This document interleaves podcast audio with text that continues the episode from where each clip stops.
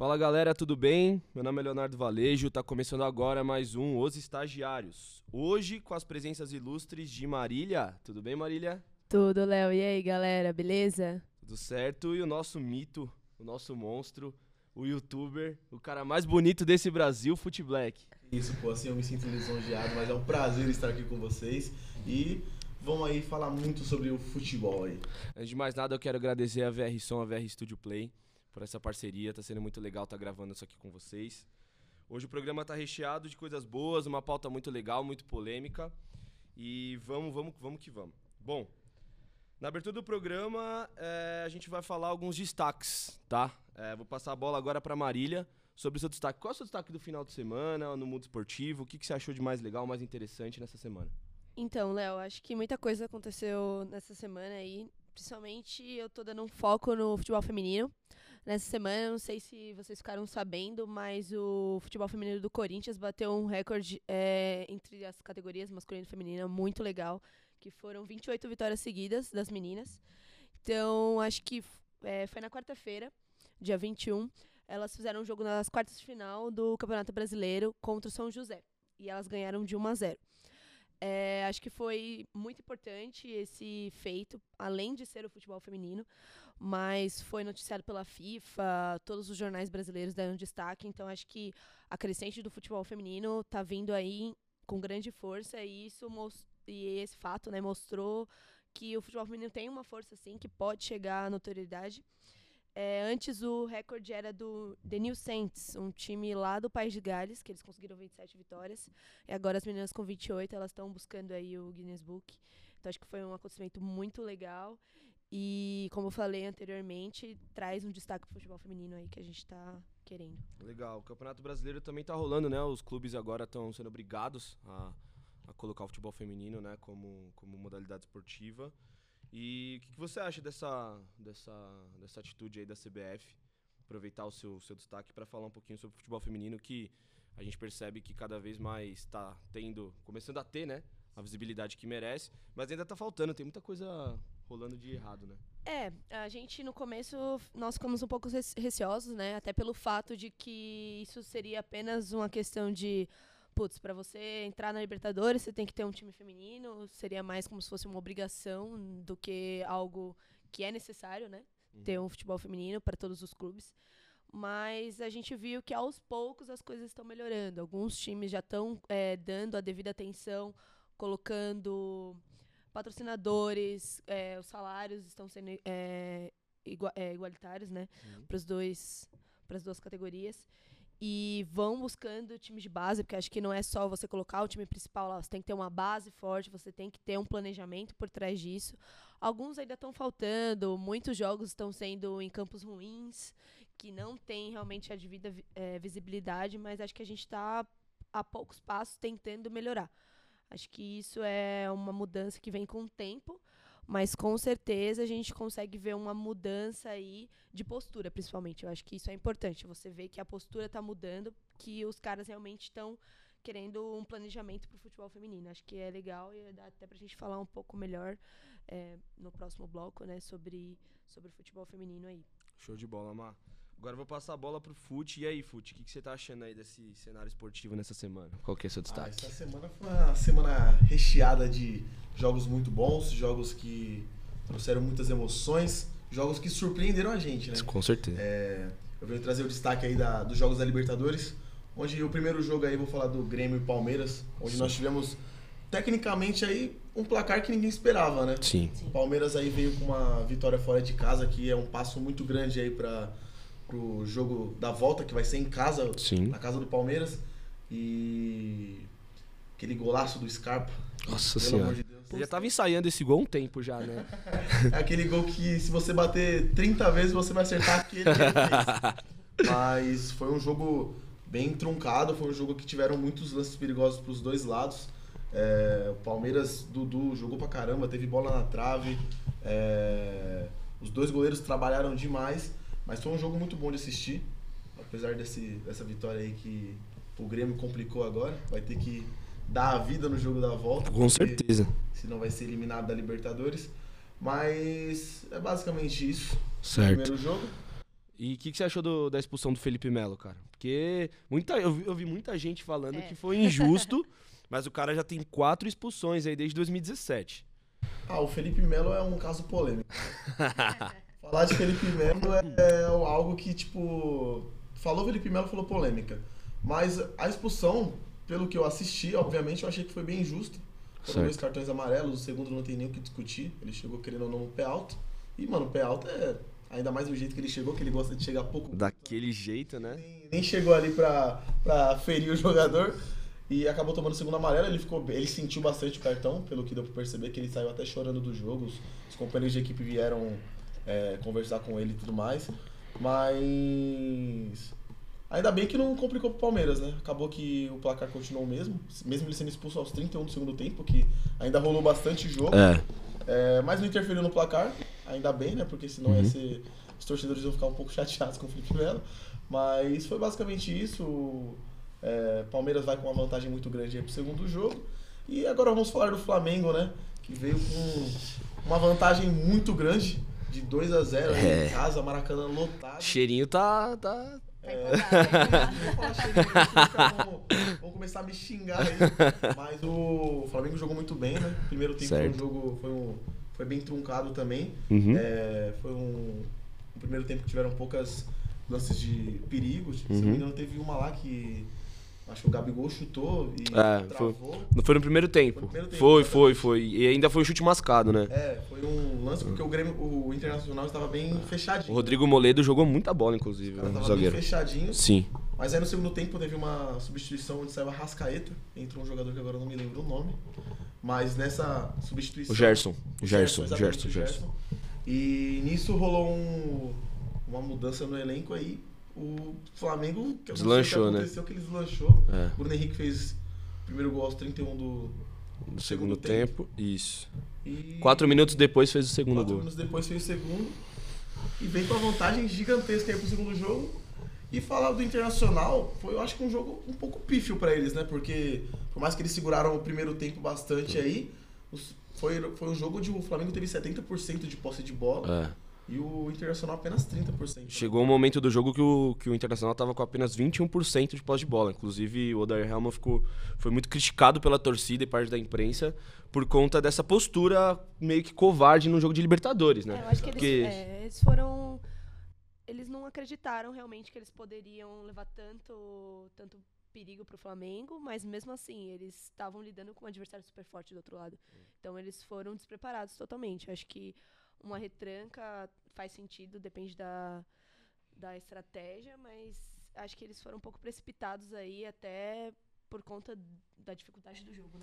É, o jogo era um jogo muito perigoso. O Flamengo é um time muito ofensivo. A gente pode perceber, o Flamengo e o Palmeiras são dos melhores elencos aí do Brasil. Era um jogo que seria muito complicado. É, eu acho que o, que o Internacional se abdicou de jogar. E quando alguém se abdica de jogar, ele dá a oportunidade para o adversário jogar. Eu acho que o primeiro tempo do Internacional, pela proposta que fez, ele conseguiu anular bem. É, mas o Flamengo tem muitas armas. E uma das armas que ele usou foi o Gerson, né? O Gerson é um jogador que veio da Europa muito forte, é, fisicamente e taticamente. É um jogador que vem ajudando muito o Flamengo nesse último tempo, nesses últimos tempos.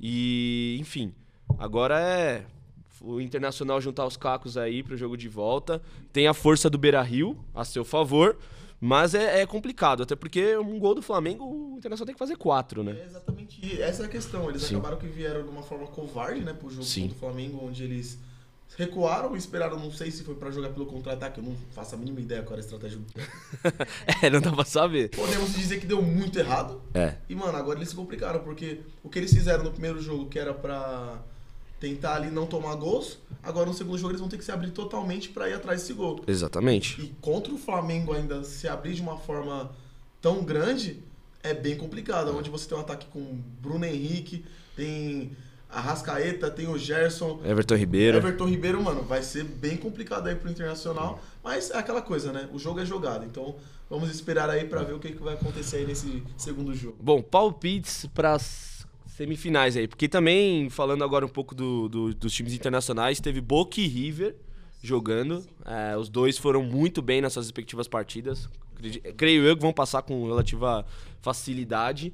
E aí, o palpites, quais, quais semifinais você acha, que vocês acham que dão? Ó, cara, vou até falar com, com placares aqui. do- Eita. Mas mais pro, pros brasileiros, né? Porque os argentinos a gente não. Acaba que não acompanha É, tanto. com certeza. É, mas aqui o jogo em casa do Palmeiras, eu vou chutar um 2x1. 2x1? 2x1 para o Palmeiras. Certo. É, porque, mano, o Palmeiras em casa é um time bem cascudo, a torcida ajuda pra caramba, então é, eu vejo que, por mais que o Grêmio esteja com esse elenco muito bom, o Renato é, vem fazendo um, um grande trabalho aí, mas eu não vejo que eles vão ter força pra passar por cima do Palmeiras, o Palmeiras irá ganhar de 2x1. Agora, Flamengão. Flamengão na massa que vem com essa vantagem de 2x0. Certo. Eu acho que o Internacional irá ganhar o jogo, mas ele irá ganhar o jogo, tipo, eliminado. 1x0, você acha? ali 1x0, Uhum. ou até um 2x1 também. Mas Tá. eu vejo que o Internacional não, não vai conseguir passar pelo Flamengo. Então, pra você, semifinal, Palmeiras, e Palmeiras, Flamengo, e do outro lado, Boca e? River. Boca e River. E independente de qualquer Tem que levar pra Dubai esse jogo, hein? Pra não dar ruim. Esse aí é o jogo que. Haja até- ônibus, haja pedra aí, pelo É o jogo Deus. que todo mundo gosta de assistir, que É. Boca e River é o clássico dos clássicos. Aí é tipo Palmeiras e Corinthians. E você, Mar? Bom, eu acho que o Palmeiras construiu uma baita vantagem lá na Arena do Grêmio e fez um ótimo jogo, apesar do- dos apesares, a expulsão do Felipe Melo. Foi um bom jogo do Palmeiras, teve bastante chance, conseguiu segurar o Grêmio, que também veio muito ofensivo. Eu acho que vai ser 1x0 pro Palmeiras, num jogo bem sofrido, assim. O Grêmio vai vir atacando, mas o Palmeiras vai fazer 1x0 e vai controlar o jogo, bem estilo Filipão aí. E Flamengo, eu acho que vai sair vitória ainda do Beira Rio. Acho que vai sair 1x0 pro Flamengo. Se eles conseguirem, por exemplo, emplacar assim, um gol nos primeiros minutos do primeiro tempo, eu acho que vai sair vitória do Fla. Mas vai ser um jogo difícil também. Eu não me arrisco muito nesse jogo do Flamengo e do Internacional, mas acho que do Palmeiras vai dar Palmeiras de novo. E agora quero ver, né? Palmeiras e Flamengo e do outro lado Boca e River. Vai ser uma baita final melhores e uma baita semifinal, né? né? É. Uma baita semifinal dos dois lados e se for qualquer des- desses quatro times que forem pra final, vai ser também uma baita final de Libertadores. Bom, eu vou falar, já que ninguém perguntou a minha opinião, mas eu vou dar a mesma. Ai, meu Deus, vai. Muito obrigado, muito obrigado, Bruno. Libertadores Aí, semifinal Bom. aí. O meu palpite, cara, é o seguinte: é- é- eu vou falar mais do mesmo do que vocês falaram aqui.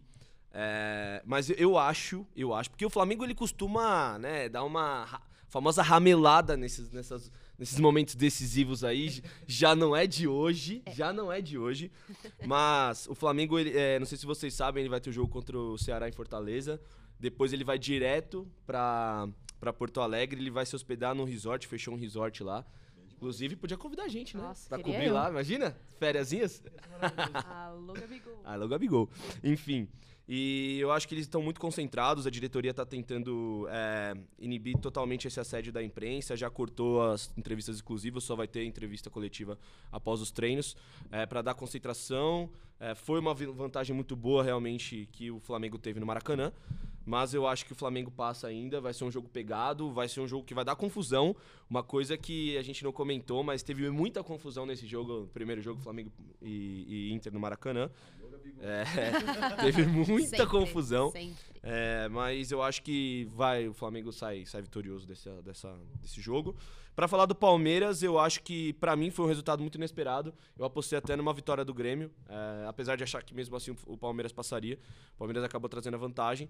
Agora o Palmeiras também não pode se abdicar de jogar. O Felipão tá, às vezes tem uma postura um pouco covarde dentro do, do Allianz. O Palmeiras é muito forte dentro do Allianz, tem um elenco muito forte. E acho que o, o Palmeiras tem que propor o jogo dele. O Palmeiras propondo o jogo dele, tendo é, uma posse de bola legal, é, com, com seus jogadores, o Dudu jogando muito bem. É, sem o Felipe Melo, que acabou sendo expulso, mas o Palmeiras tem peças de sobra. Tem o próprio Thiago Santos, que marca muito bem. É um jogador que não, não é tão ofensivamente, mas é um jogador que marca muito bem. E acho que apesar disso, o Palmeiras também sai vitorioso da- do, do jogo. Eu acredito que vai ser um 2x1 ou até um 2x2, mas com, com o Palmeiras passando. Sobre Boca e River, eu acho que já passou os dois. Não tem muito o que fazer. Vai ser Boca e River. E agora é aguardar. No próximo episódio aí a gente vai falar sobre, sobre esses jogos. Se vai ter alguma confusão, né? Porque ano passado a final da Libertadores teve que ser cancelado o segundo jogo.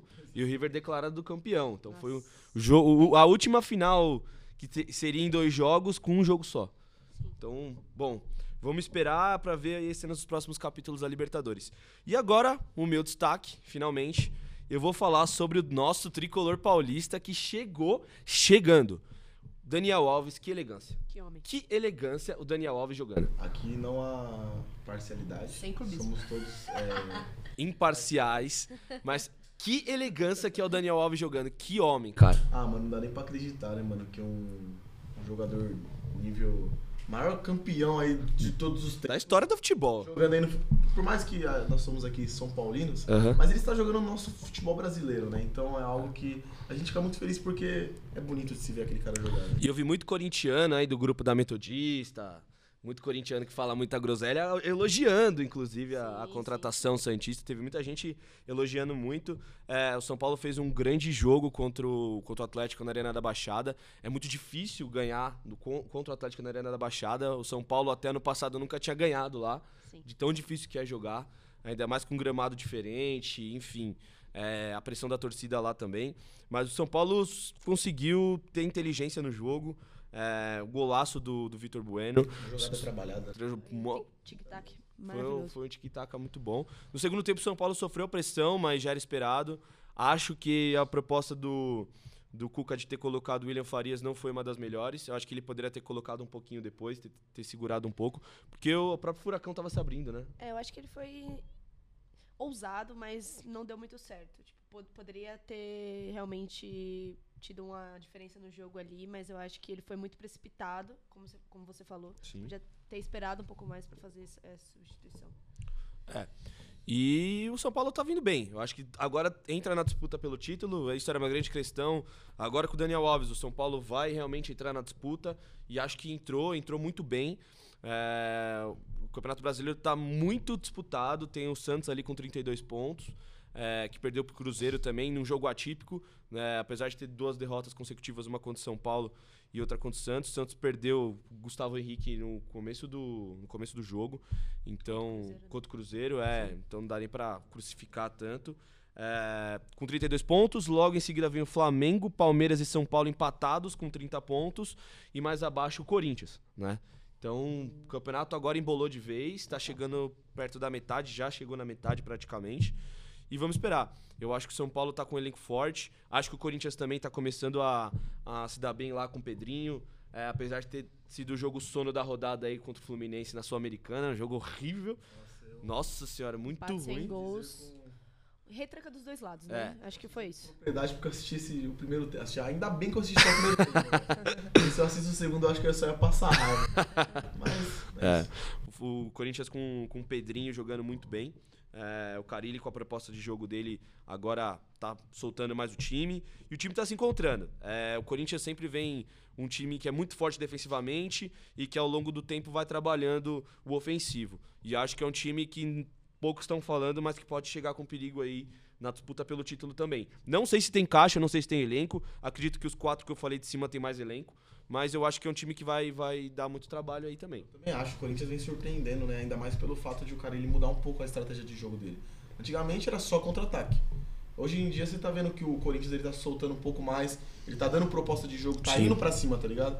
Então, tipo, eu vejo que isso vai ajudar bastante o Corinthians pra que ele continue nessa pegada aí ganhando jogos e estando ali pelo, pelo topo ali em busca de uma vaga pra Libertadores. Ou até mesmo o título, né? Porque não dá pra descartar isso de um time que tá aí na quinta colocação no meio de um campeonato. É, é um time que nos últimos.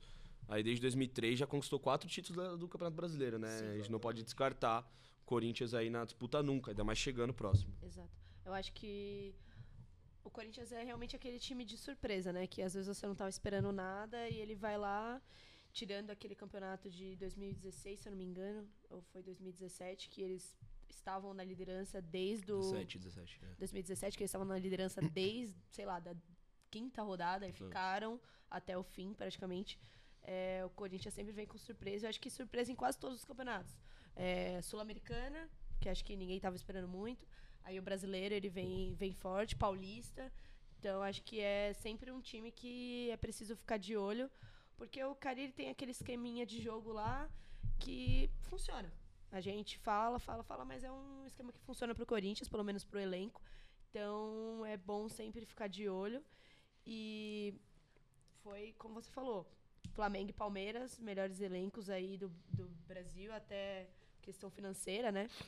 Então a posição na tabela está bem adequada com o que eles estão buscando, tirando outros objetivos, é, Libertadores, tava com a Copa do Brasil aí os dois que foram eliminados. É, então acho que é seguir. Acho que o São Paulo é que estava aí meio distante, ninguém dava nada, e veio o Daniel Alves. O São Paulo já emplacou cinco vitórias seguidas. E o Juan Fran também, né? A gente não Sim. Sim. falando, mas é um... Cinco, quase cinco, vitó é, cinco vitórias seguidas nesse campeonato, então acho que vem como azarão aí. Eu acho que o São Paulo, na verdade, vem mais como um azarão do que esses outros times. E o Santos tá com uma liderança aí que tá meio abalada, né? Abalou um pouco depois do clássico, mas os caras ainda são líderes, então acho que tem que respeitar o estilo aí do São Paulo. É, O Santos eu acho que é um time que tem muito potencial, mas não tem caixa, não tem elenco. É, o São Paulo está sofrendo muito com isso da diretoria, tá pedindo 100% reforços e inclusive tá com muito atrito com o presidente é, do, do Santos. Mas eu acho que o Santos é um time que vai dar trabalho, é um time que tem chance de ser campeão. É, eu não duvido nada do, do, do argentino, não, cara. Eu acho que ele vai inventar aí um- uma posição diferente. É um cara muito bom, com um conceito muito bom. Tá enriquecendo muito o nosso futebol. E acredito que dos últimos anos, chuto eu a dizer, a- me arrisco a dizer, que esse campeonato está sendo dos mais disputados e com um nível mais alto Sim. de todos os anos, com tantos esses jogadores que a gente tem de qualidade, não só o Daniel Alves, mas todos os, os próprios elencos é, com, com níveis muito altos de jogo. Acredito que o futebol, que a gente sempre fala, em comparação com o europeu, tá melhorando muito. Então, acredito que a tendência é que realmente a gente acabe chegando, tentando chegar próximo, né? Ah, eu falo até por mim, mano. Antiga, ah, os últimos tempos aí eu não tenho, tenho tido muito gosto de assistir o futebol brasileiro, mas com essas. Com esse estilo de jogo que ah, os, os técnicos estão propondo, é, tá voltando a ser o futebol brasileiro que a gente tanto gostava, né? É, tá dando vontade de assistir os jogos, porque, mano, tá bonito de se ver o futebol brasileiro. Bem legal, né? Bom, vamos pro segundo bloco agora, que é a pauta que vai dar o que falar. É o tema principal do nosso programa, tá? É, eu vou ler aqui pra vocês essa frase polêmica e a gente vai acabar discutindo agora. Existe hegemonia paulista no futebol brasileiro? Existe essa hegemonia? Porque muito se fala do nosso campeonato, o campeonato, brasile... campeonato paulista é um dos mais disputados, é, que os elencos dos, dos clubes paulistas sempre dão trabalho, é, e aí pessoal do Sul, pessoal do Rio acaba ficando meio cabreiro com isso. E aí a gente decidiu bater esse papo hoje aqui com vocês. Como que isso chegou? Como é que é, os clubes paulistas têm essa hegemonia? Se tem essa hegemonia, vamos trazer dados para vocês, vamos trazer situações. E aí eu queria saber de vocês, primeiro do FUT aí, o que, que você tá achando dessa hegemonia dos clubes paulistas? É, É, é algo, é algo, tipo, meio difícil de falar, né? Porque você fala esses bagulhos, os torcedores aí de outros clubes aí fora do estado de São Paulo já ficam bem. um pouco bravos, né? Mas é, eu não vejo assim, tipo, a- às vezes eu não vejo nem como uma hegemonia. Mas é. É pelo fato de a gente sempre estar no topo, né? Os times paulistas sempre estão buscando. É difícil você ver um campeonato ali que tem três, quatro times disputando e pelo menos dois não são paulistas, né? sim. Então isso acaba trazendo que o futebol paulista tem algo de diferente. É, o, o tema acabou surgindo nos últimos tempos também por conta do G4 do, do Campeonato Brasileiro, né? Sim. É, do G4 não, desculpa, do G6. É, dos seis clubes aí que estão na, na ponta, quatro, existem quatro paulistas, sendo que os quatro têm chance de ser campeão. Claras. É, e isso a gente acabou buscando alguns dados aqui também. É, para vocês entenderem melhor essa situação, desde 2003, que é quando a era dos pontos corridos começou a valer no, no- no futebol brasileiro, é, foram disputados 16 títulos. Dos 16, 10 foram conquistados por, por clubes paulistas. 10. Tá? Quatro do Corinthians, três do São Paulo. é, acredito que teve um do Santos, na- teve um do Santos e dois do Palmeiras. É, então, é uma, uma contagem muito alta. é, os clubes paulistas vêm se destacando com o tempo mesmo. É, e você, Marília, o que, que você está achando desses dados? Que você pode dar de opinião sobre esse tema? Eu acho que é um tema muito interessante porque é um tema que acho que não, re- não requer nem clubismo, assim. Eu acho que é questão de você analisar os campeonatos e principalmente o campeonato brasileiro em si. Falando um pouco sobre o que você falou da era dos pontos corridos, é, com a vitória do São Paulo, quarta-feira, o São Paulo conseguiu chegar a 300 vitórias no campeonato brasileiro e é o, foi o clube que mais acumulou pontos e mais venceu. é, dentro do Campeonato Brasileiro desde 2003. E eu acho que isso é um dado importante, apesar do São Paulo fazer é, cinco anos praticamente que não ganha um campeonato. Cinco não, na verdade. Oito. Oito. Cinco, oito anos que não ganha um. Oito anos. Oito anos, olha que tristeza. Ai, meu Deus. Oito anos que não ganha um campeonato brasileiro, mas mesmo assim configura entre o maior time que, que mais venceu. Os números não mentem. E, e isso diz também, é, apesar de tudo, sobre os campeonatos paulistas. O São Paulo, Santos, Corinthians, Palmeiras, a gente sempre. É, é sempre um campeonato muito disputado, apesar de ter os nossos times da capital, do- da capital não, do interior, é, trazendo uma emoção até para o campeonato. É, o campeonato é sempre muito disputado. Os clássicos, eles. Cada, cada ano a gente vem com uma surpresa diferente, vamos poder dizer assim. E isso traz uma diferença muito grande. É, como que os clubes se preparam, né? Os estaduais, para chegar numa Copa do Brasil ou chegar no Campeonato Brasileiro e ter essa hegemonia. É, eu acho que também a gente pode falar um pouquinho sobre a base, né? Os, tem a Copa São Paulo de Futebol Júnior, como todo mundo sabe aí, o Campeonato Sub-20, onde, assim, quase dos últimos cinco anos pra cá, quase sempre a gente tem um paulista entre a semifinal ou a final. Então, tirando o Corinthians, né, que é o maior campeão da Copa São Paulo de Futebol Júnior, a gente pode ver que realmente isso vem de um trabalho de base que, querendo ou não, se reflete eh, nos campeonatos principais. Então, acho que essa é a principal questão. É você analisar como que os clubes, os clubes paulistas se preparam para o Campeonato Brasileiro e também para a Copa do Brasil e ver que é, é, essa preparação é muito forte, que traz, que faz com que os times eles possam realmente chegar perto do topo. É, eu acho que isso se reflete também, é, como você disse, não só na categoria de base, mas no poderio financeiro do próprio Estado, né? É, o Estado de São Paulo, mais precisamente a cidade de São Paulo, é o polo econômico do Brasil. Então, acredito que os clubes têm essa facilidade e as oportunidades das empresas mesmo de investir nos próprios clubes. É, acabei de ver aqui, no Campeonato Brasileiro existem os quatro grandes, né? Mas na, na- na- na- pelo menos na Série B do Campeonato Brasileiro, são mais quatro paulistas disputando. É, na Série C deve ter pelo menos mais uns seis. É, então, assim, os clubes paulistas, eles vêm, principalmente os menores, de menor expressão, eles vêm tendo uma visibilidade muito, muito legal no cenário brasileiro. É, falando sobre os quatro grandes que a gente estava falando, não só no Campeonato Brasileiro eles ganham esses 10 títulos, mas na Copa do Brasil, salvo engano, foram seis títulos paulistas.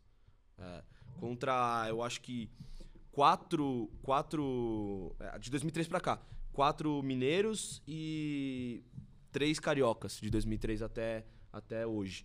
Então, isso se reflete também, os clubes paulistas dominando. E na Libertadores, né? No histórico da Libertadores, São Paulo com três títulos, Corinthians com um, Palmeiras com um e, e o Santos com três. Né? Eu acho que isso também pode estar se refletindo nos campeonatos internacionais. Os paulistas vêm muito forte para esses campeonatos.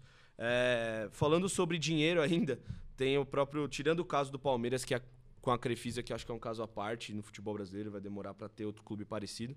Acredito que o trabalho de base em São Paulo é muito bem feito, apesar de alguns clubes não terem a visibilidade que outros têm é, e não terem conseguido revelar jogadores. Né? O próprio Corinthians tem uma base muito forte, todo ano é campeão da, da, da Copa São Paulo, não consegue rele- é, revelar, não, não sei se não consegue ou se não deixam, né? É, Porque se vende logo. Se- é, também tem muito esquema de base, né? A gente sabe disso, né? O futebol, é, o garoto com 15, 16 anos está tendo já um contrato profissional, é, um contrato de, de, de formação que eles chamam. é, e aí já vem empresário comprar direito, barganhar. é, o cara- o Europa. menino com 17 anos, eu não lembro qual foi do, do Flamengo agora. O Ranier, é Ranier, o nome dele? Raniel. É, é, eu não, não me, não me recordo agora, mas ele tem 17 anos, estreou na Libertadores, estreou muito bem e já praticamente está vendido pro Everton da Inglaterra. Sim. E, o- e o menino nem jogou. Então, assim, é muito, é muito complicado a gente também falar do futebol brasileiro, falar da- do- dos clubes europeus que estão têm uma vantagem, obviamente econômica, mas é, eu ac- acredito que é muito complicado a gente ficar vendendo isso. Então, é, um, um dos, dos pontos eu acho que é a base paulista, ela é muito forte. Né? Outro dado que chama muita atenção nessa discussão é o número de pontos na história do Brasileirão de pontos corridos é, dos clubes paulistas. É, da tabela que a gente viu, não me recordo agora os números, mas São Paulo está em primeiro, Com 1.070 pontos. 1.070 pontos. É, o Cruzeiro vem em segundo, que ganhou três campeonatos também, não podemos deixar de, de Com falar. 1008. Exatamente, com 1008. 1.008 pontos. É, depois vem o Santos e Corinthians. Então, Exato. do G4 de pontuação da história do Campeonato Brasileiro de pontos corridos, Os três paulistas. temos três paulistas. Exato. Então, É pra mostrar exatamente isso que a gente vem falando. É, principalmente a questão de poder econômico, né? Tipo, como que esses times vêm com elencos muito fortes, tirando questões aí de patrocinadores, enfim, como esses times vêm com elencos muito fortes. Santos com uma base, assim, os meninos da Vila desde sempre é, revelando jogadores. São Paulo também com uma base muito forte em Cotia. O Corinthians também, apesar de não usar tanto essa base no é, futebol principal. E a questão do poder financeiro. Eu acho que isso é fundamental e não tem como deixar, pa- deixar passar batido. bom, A gente vê como uma mistura de coisas, né? Não tem como colocar só um ponto que é o referencial para os times paulistas serem, estarem no topo, né? É, é base, é dinheiro, é a economia do próprio país, é tudo gera com que, o, que os clubes paulistas tenham essa hegemonia. Eu acho que a gente também não pode deixar de descartar o futebol, né? É, Se a gente exatamente.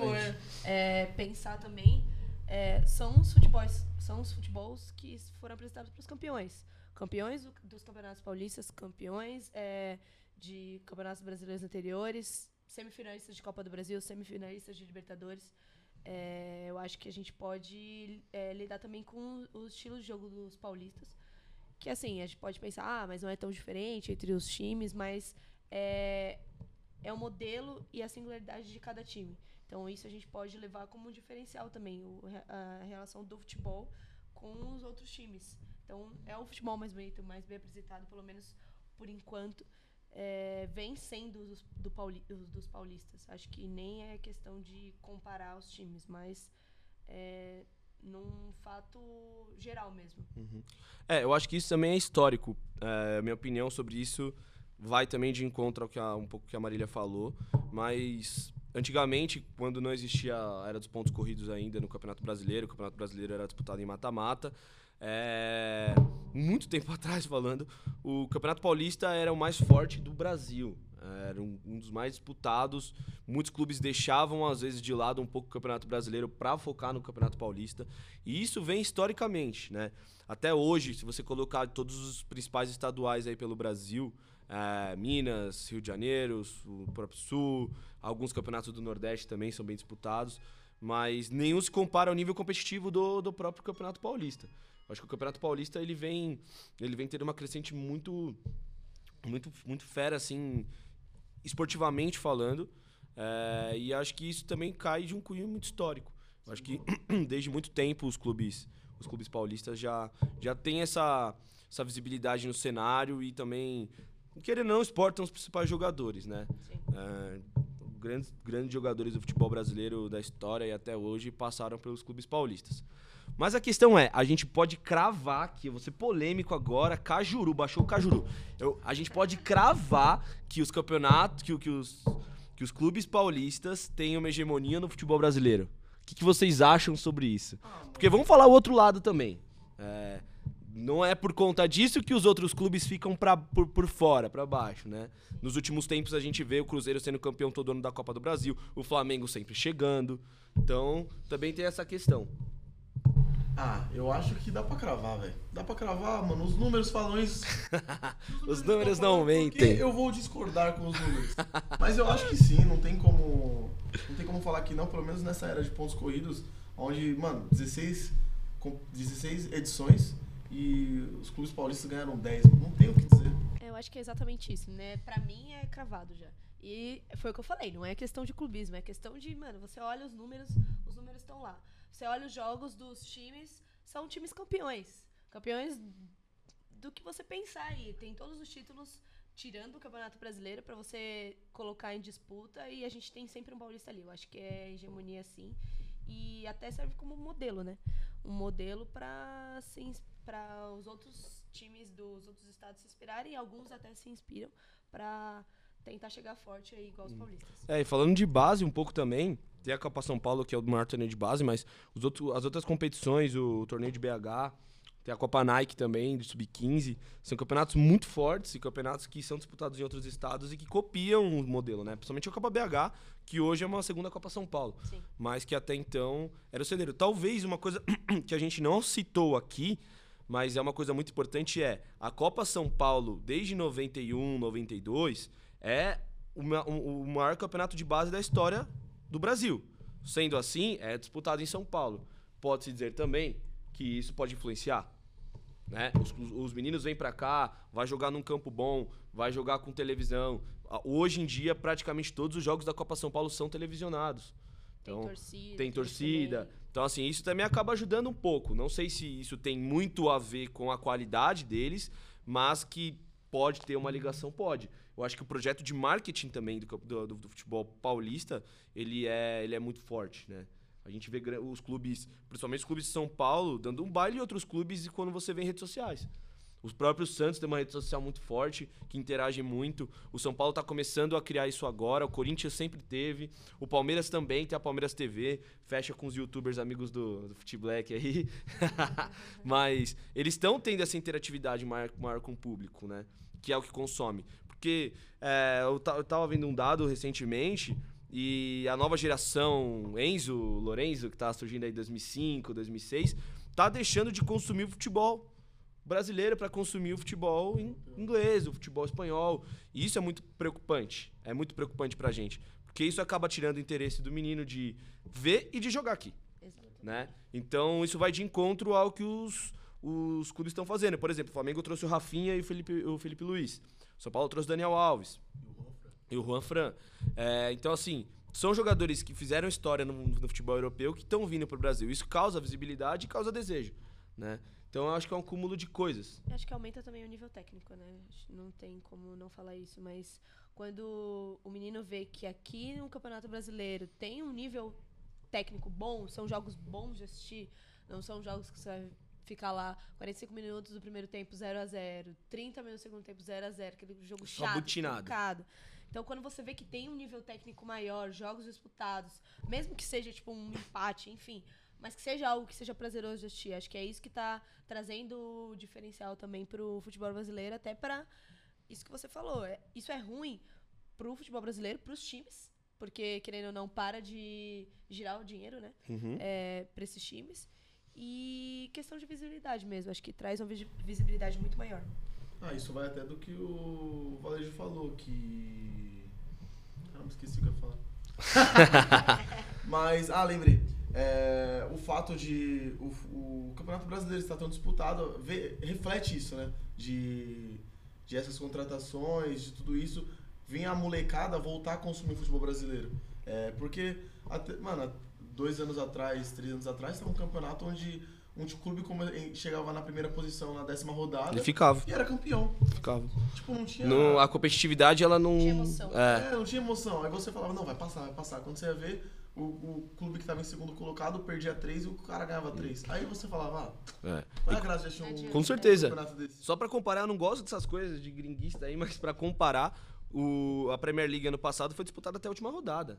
É, foi 98 pontos do Liverpool e 100 pontos do. Então, assim, você vê o nível alto, jogos muito fortes. Mas eu tô começando a perceber alguns jogos do Brasil se equiparando a alguns jogos da Premier League, sim. Não dos grandes. Tô falando dos, dos times menores, de menor expressão lá. Tá tendo essa competitividade, tá tendo essa. essa. essa, esse- essa, essa rapidez no jogo. É, falam muito da rapidez no jogo, que lá o jogo é mais rápido. E acho que eu tô, tô começando a perceber isso. Então está sendo a vinda desses jogadores pra cá, junto com é, o próprio trabalho de base que os clubes paulistas estão fazendo, tá trazendo um, um resultado muito bom. Né? E você, crava? Não vai fugir da minha pergunta, não. Não, cravei, cravei já. Eu acho que é hegemonia sim. E isso que a gente tá falando aqui é, é além de questão de você achar ou não. Acho que são dados, igual o futebol falou. Dados. Já tá pensando no final de semana já. falei Fute Black. igual o Fute Black falou. E igual você tá falando, Léo. Acho que é questão de. Meu, quanto que a gente consegue dar de atenção pro futebol brasileiro e quantos clubes paulistas estão dando atenção pra esse tipo Pro- de pro futebol. futebol. Então acho que isso daí é cravado, não tem nem como não falar. E antes de eu falar minha opinião é, sobre isso, eu gostaria de lembrar uma coisa também. A cultura do futebol paulista no interior ela é muito forte. Quem vai pro interior, quem tem parente no interior, sabe muito bem disso. Por exemplo, teve o clássico recentemente Ponte Preta e Guarani, parou a cidade de Campinas. Sim. E Campinas é uma hora e meia daqui de São Paulo. Tem, obviamente, tem muito corintiano, São Paulino, Santista, Palmeirense, enfim. É Mas, mas eles têm os times também da região e parou a cidade. É, a gente tem outros clássicos também, o Botafogo de Ribeirão contra o Comercial, é, que para também. É, eu acho que é, a cultura do futebol nesses, nesses campos ela é muito mais forte do que friburguense bom sucesso no Carioca, que me desculpa. não é um clássico, não para a cidade. Então, acredito que isso também influencia. A cultura esportiva no interior de São Paulo, é mu- é, principalmente no futebol, é muito forte. Ela é muito forte mesmo. A cidade para, é, os veículos de comunicação é, adoram. é, Eu acho que todo cobrir mundo conhece. isso. Acho que todo mundo conhece, por exemplo, alguém que fala, tipo, a gente, sei lá, tipo, eu torço pro Santo André, mas eu também sou São Paulina. Então acho que muita gente, putz, eu moro em Araquara, eu torço pro Ferroviária lá, mas eu também torço pro Palmeiras. Então você vê essa identificação com os times locais e também é, os times maiores, não dizendo que existem comparações, mas eu acho que isso é importante, porque é exatamente isso trazendo o que você falou. Tem um, um apelo muito forte no interior e principalmente aqui na capital. É, e uma coisa que a gente não falou também é dos clubes, dos clubes pequenos. Por exemplo, o Santo André foi campeão da Copa do Brasil. Sim. O São Caetano foi vice-campeão brasileiro e chegou na final da Libertadores da América. A portuguesa, até uns 10 anos atrás, era uma potência que sempre vinha, foi, foi vice-campeã brasileira também. Então, é, isso, isso reflete muito bem. Então, com todos esses dados, eu sou obrigado a cravar que os clubes paulistas têm essa hegemonia hoje. Não quer dizer que isso seja necessariamente bom. Que agora eu vou entrar num outro contraponto para a gente fechar essa discussão aqui. É, os clubes paulistas tendo essa hegemonia, a competitividade, ela diminui. Vamos falar sobre o Rio tirando o Flamengo e o dinheiro que o Flamengo tem. O Vasco da Gama, por exemplo, é um time que vai brigar para cair. Bota pra não cair. O Botafogo é um time que vai brigar pra não cair. Tá no meio da tabela. O Fluminense é um time que tá em decadência depois da Unimed. É, Em BH, o Cruzeiro tava na zona de rebaixamento. Não tem time pra isso.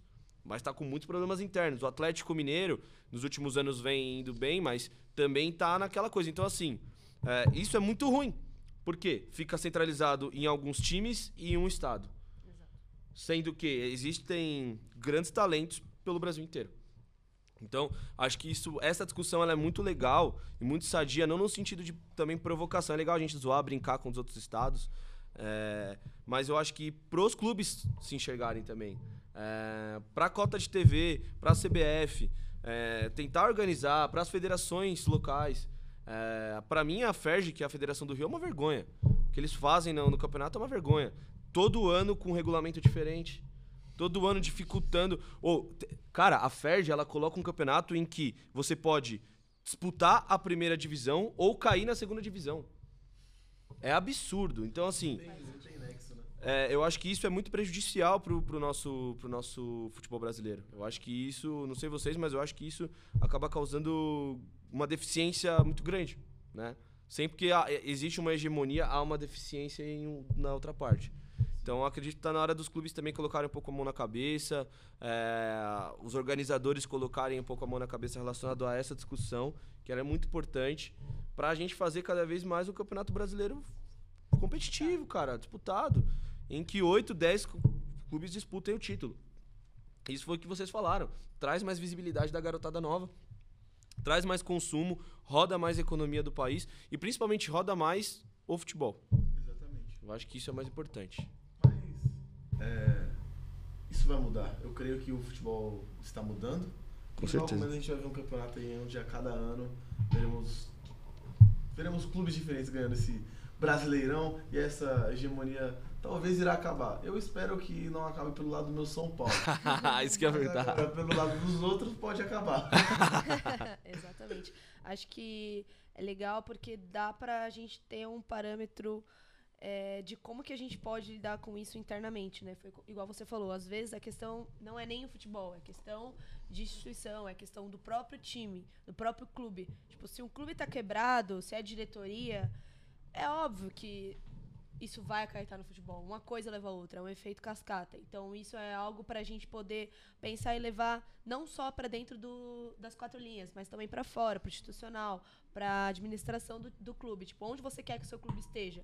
Tirando o futebol? Você quer que o seu clube esteja fora de dívidas? Você quer que o seu clube esteja é, com um bom número de sócios torcedor? Então, isso é uma discussão para a gente poder levar além das quatro linhas essa hegemonia e que eu espero realmente que acabe até para ver é, os clubes que estejam realmente competitivos dentro do futebol que também estejam bons fora administra é, administrativamente. Com certeza. Bom, então a gente fechou essa discussão aqui, está indo para pro, os momentos finais do nosso primeiro episódio. É, novamente agradecer a equipe técnica aí que está ajudando a gente demais. Muito obrigado, tá? Pela ajuda. É muito legal o nosso estúdio aqui. Cara, está profi, hein? É. Caraca, cara, a gente tá muito chique, cara. Tamo top.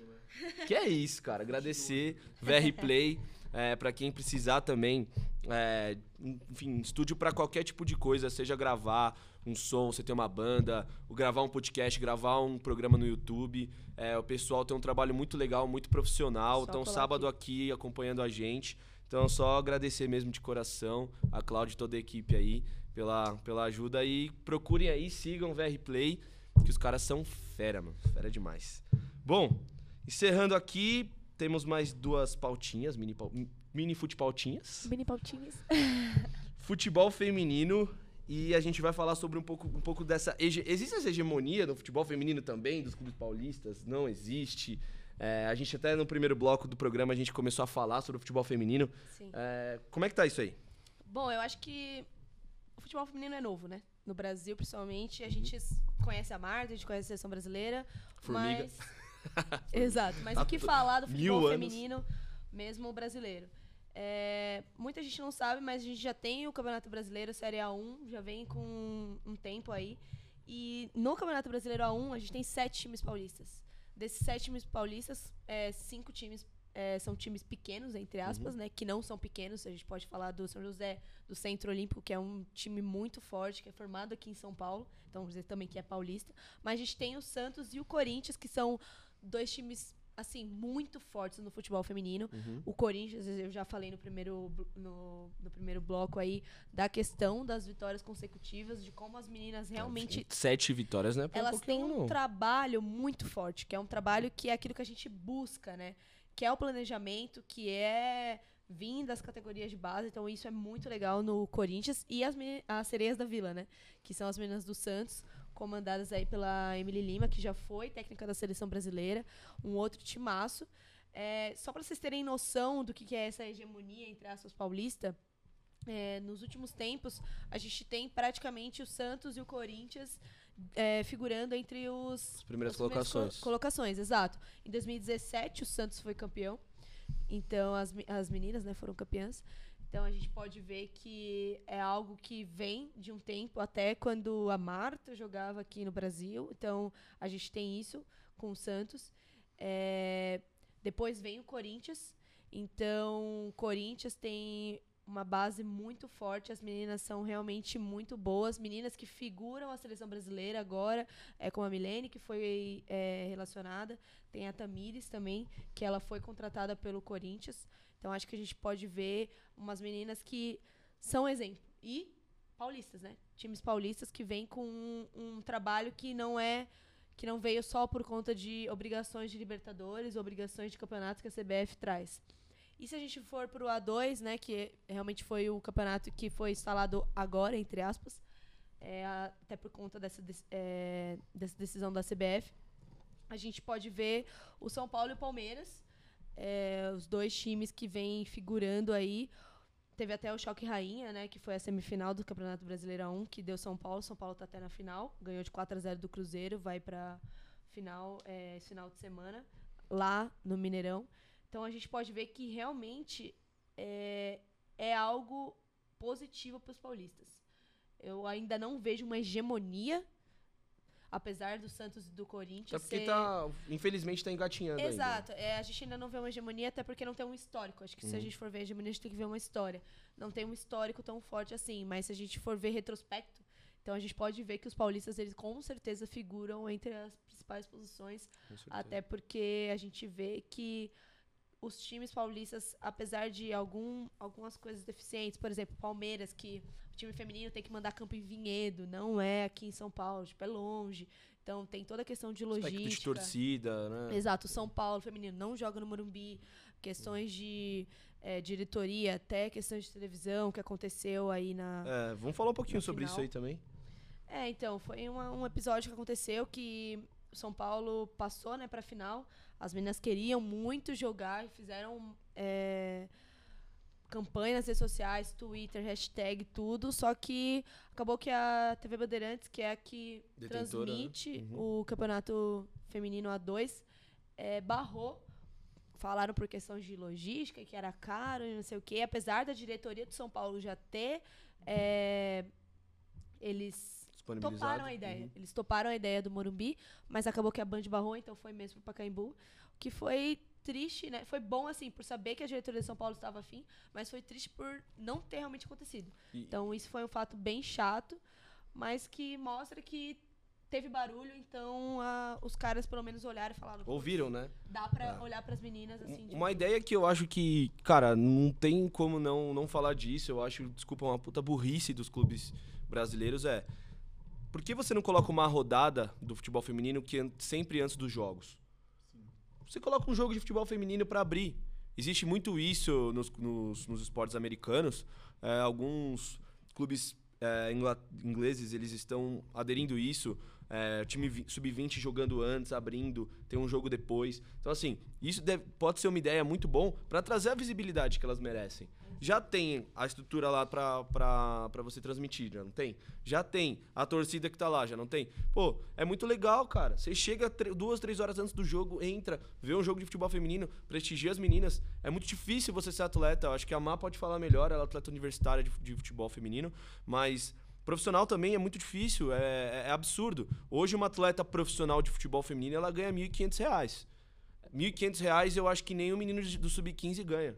Acho que Não- nem do não- sub-10. É, então é, é muito difícil você sobreviver no futebol feminino hoje. Então, acredito que falta muita vontade dos clubes de realmente é, quererem o futebol feminino. Dar esse suporte, né, É quererem mesmo o futebol feminino, quererem que as meninas joguem, quererem que dê visibilidade.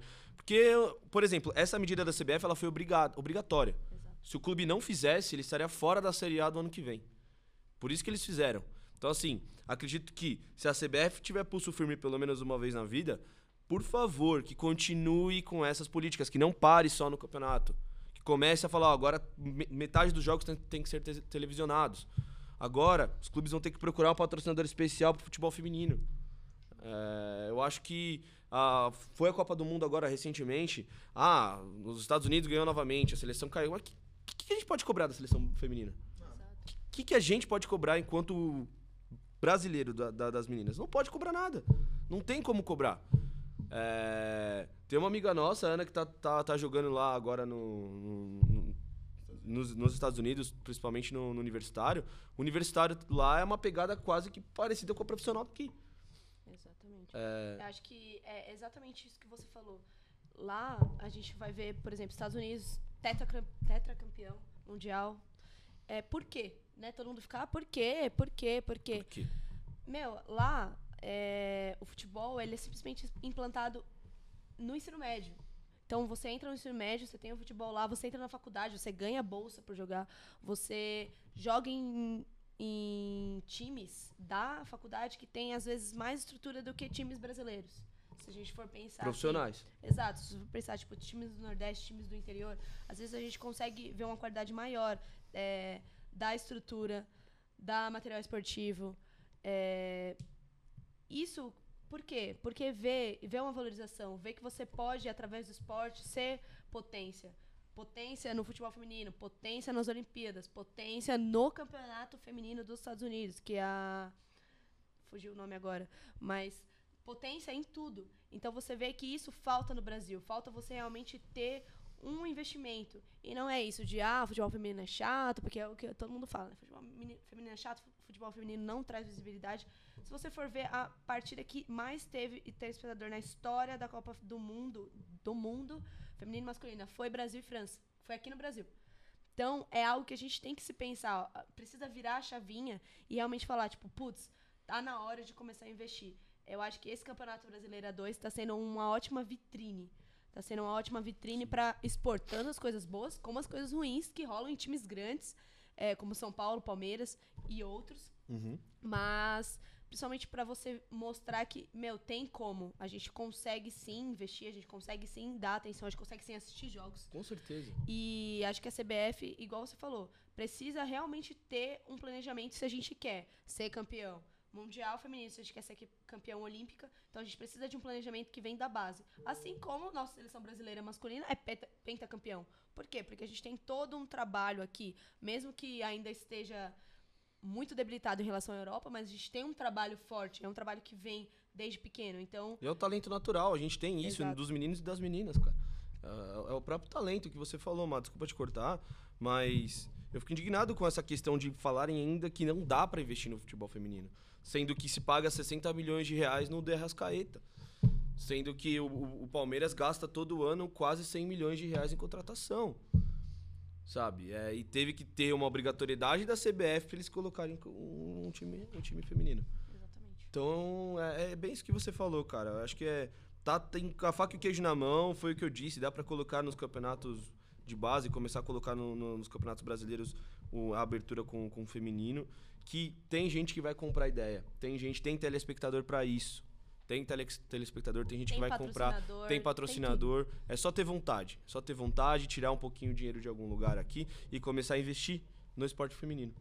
Que eu acho que se, se, se acontecer, tem tudo pra gente é, ser a potência do mundo, cara. Acho que Só Porque o voltando talento um tá pouquinho- Só voltando um pouquinho para a pergunta principal, Uhum. acho que não existe hegemo- hegemonia paulista, mas a gente tem que parabenizar sim os clubes paulistas, principalmente o Santos e o Corinthians, se for pensar assim, na estrutura que eles dão para as meninas e no retrospecto que eles têm dentro dos campeonatos, tanto o Campeonato Paulista quanto o Campeonato Brasileiro.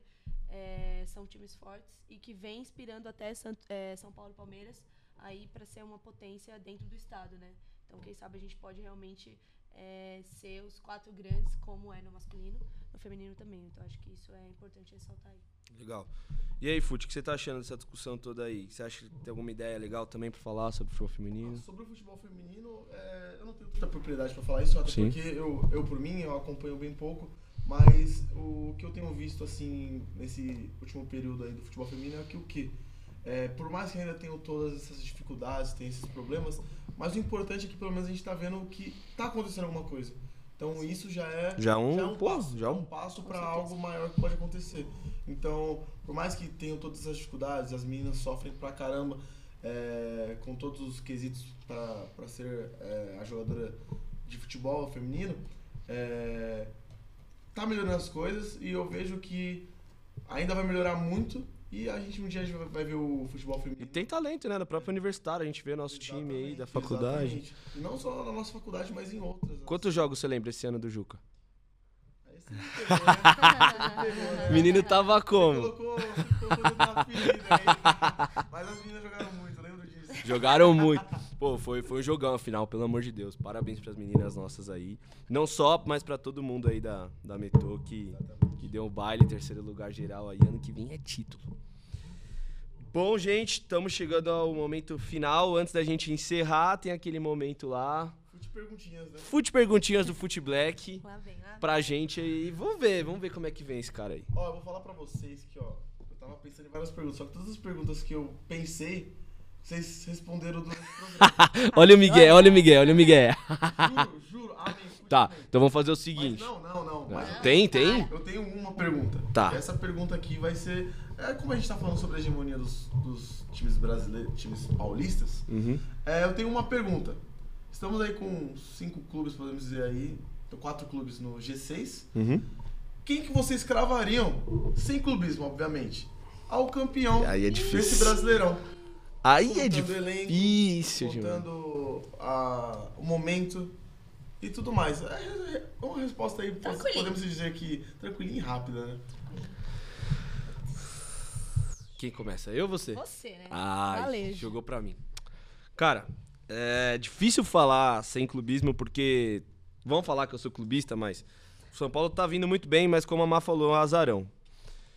É, se fosse pra chutar alguém hoje, Falar, amanhã acaba o Campeonato Brasileiro, é a última rodada. Quem vai ganhar? Eu acho que é o Flamengo. Eu acho que o Flamengo é o time que tem mais elenco, é o time que está mais preparado, que tem um, um, técnico com uma ideia legal, que tem um time com uma, com uma identidade de, de realmente de time mesmo. É, tem uma triangulação legal dos, dos jogadores, tem um goleador, tem um goleiro bom, tem todas as peças que um time campeão precisa.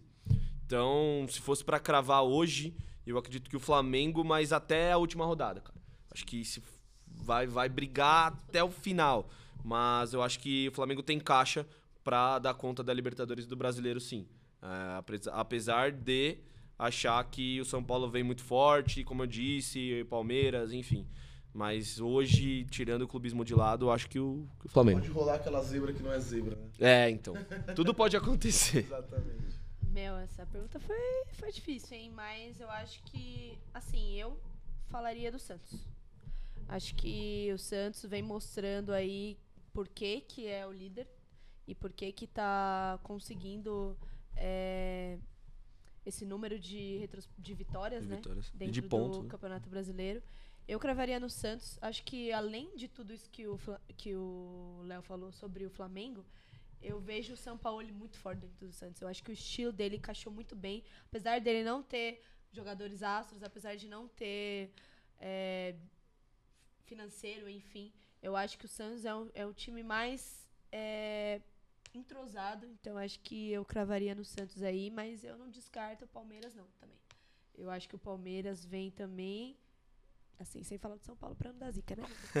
mas é, eu acho que o Santos, eu cravaria no Santos, mas também fico meio com o Palmeiras aí, a gente vai ver nesse campeonato que eu acho que vai ser bem difícil mesmo. A não ser que aconteça alguma reviravolta, tipo, do nada todo mundo comece a perder e um comece a ganhar e a gente já sabe como que vai ser. Mas eu acho que vai ser um campeonato muito disputado e eu apostaria aí no Santos, pelo menos. por isso. E você, meu querido? Você não vai É. fugir da própria pergunta. E você? Ah, eu? Ah, eu vejo aí dois clubes aí que tem bastante força, que, mano, são os dois melhores elencos do Brasil, que são o Flamengo e Palmeiras. Palmeiras, né? Uhum. Eu vejo que eles são dois clubes que têm peito pra segurar o campeonato inteiro, até por conta do elenco. E vai continuar assim aí até o fim do campeonato. E eu não descarto também a possibilidade até mesmo de eh, Santos, São Paulo, Cru- Corinthians. Eu não descarto a possibilidade desses três times também aí chegarem fortes aí até o fim do campeonato. E assim também como a gente pode também ser surpreso com alguém que está atrás desses clubes, não é mesmo? É, Então, tudo pode acontecer. é, tudo pode acontecer, né, amiguinhos? Então, esse foi o momento Fute Perguntas. Oh, yeah. E aí, pra finalizar, sabadão. E aí, Fute, qual que é o rolê do, do Ah, mano, FDS? o rolê de hoje, ah, vamos rolar aí no aniversário de uma criança, né? Porque, Aquele Coxinhas. momento família. não, na verdade, eu nem sabia, eu fiquei sabendo ontem.